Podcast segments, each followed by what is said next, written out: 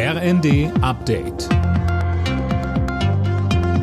Stündlich neu. Auf den Punkt informiert. Ich bin Dirk Jostes. Guten Abend. Der Lokführerstreik sorgt nicht nur für Frust bei vielen Zugreisenden, er wird auch richtig teuer für die Deutsche Bahn. Knapp 150 Millionen Euro wird der Ausstand den Konzern nach eigenen Angaben kosten. Sechs Tage lang geht der Streik, im Personenverkehr geht's um zwei los. Der Ausstand im Güterverkehr läuft seit dem Abend.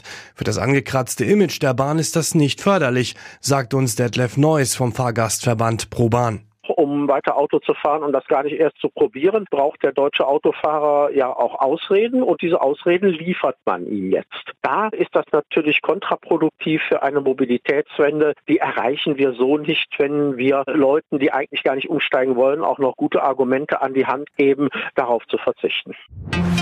Kurz nach Beginn des neuen Streiks bei der Bahn kommt in den Tarifkonflikt offenbar etwas Bewegung. Laut bayerischem Rundfunk hat die Gewerkschaft GDL der Bahn einen Einigungsvorschlag vorgelegt.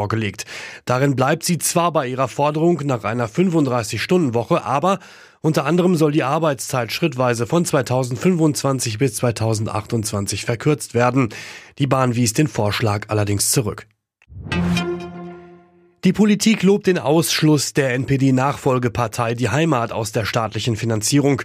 Kanzler Scholz meint zum Urteil des Bundesverfassungsgerichts, dass es eine Bestätigung sei, dass man den Feinden der Freiheit nicht viel Raum bieten darf. Und Bundesinnenministerin Faeser sagte. Denn das Bundesverfassungsgericht hat ja auch die Zulässigkeit dieses Instrumentes des Abschneidens der Finanzierung geprüft und für zulässig erachtet.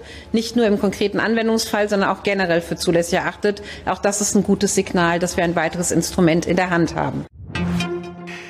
Er hat Bands wie Milli Vanilli und Boney M gegründet. Der deutsche Musikproduzent, Sänger und Komponist Frank Farian ist tot. Wie seine Familie mitteilte, starb Farian friedlich in seiner Wahlheimat Miami mit 82 Jahren. Alle Nachrichten auf rnd.de